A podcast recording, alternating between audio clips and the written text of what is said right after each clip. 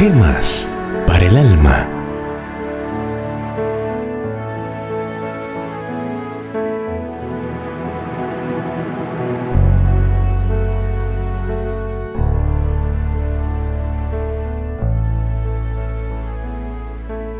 riquezas en el cielo. Pues tengo por cierto que las aflicciones del tiempo presente no son comparables con la gloria venidera que en nosotros ha de ser manifestada. Romanos 8, 18. Hace algún tiempo el famoso predicador Carlos Fuller anunció que en el próximo culto predicaría sobre el cielo. Durante la semana recibió una hermosa carta de un anciano muy enfermo, parte de la cual transcribimos. Usted hablará, pastor, acerca del cielo permítame decirle que yo estoy interesado en este país porque mantengo un título de propiedad en él por casi 55 años.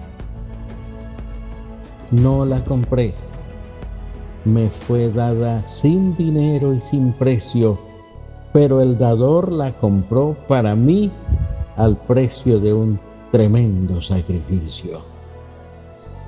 No tengo esta propiedad con motivos de especulación, ya que el título es intransferible. No es tampoco una propiedad vacía, pues por más de medio siglo he estado enviando materiales al más grande de los arquitectos, quien ha estado preparando para mí en esa tierra un hogar que no necesita ser reparado o reconstruido.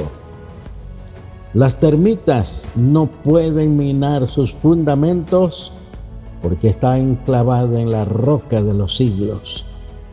El fuego no la puede destruir. Las inundaciones no pueden alcanzarla. No hay cerraduras en sus puertas, pues ningún malhechor puede entrar allá.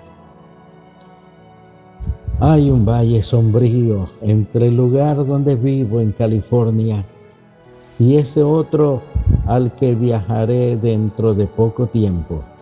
Pero no tengo temor, porque el mejor amigo que jamás he conocido pasó por el mismo valle hace mucho tiempo y así quitó de él todas las sombras. Él me ha sostenido durante mi viaje por 55 años y tengo su promesa en forma impresa. Sé que nunca me olvidará ni me dejará solo en el camino.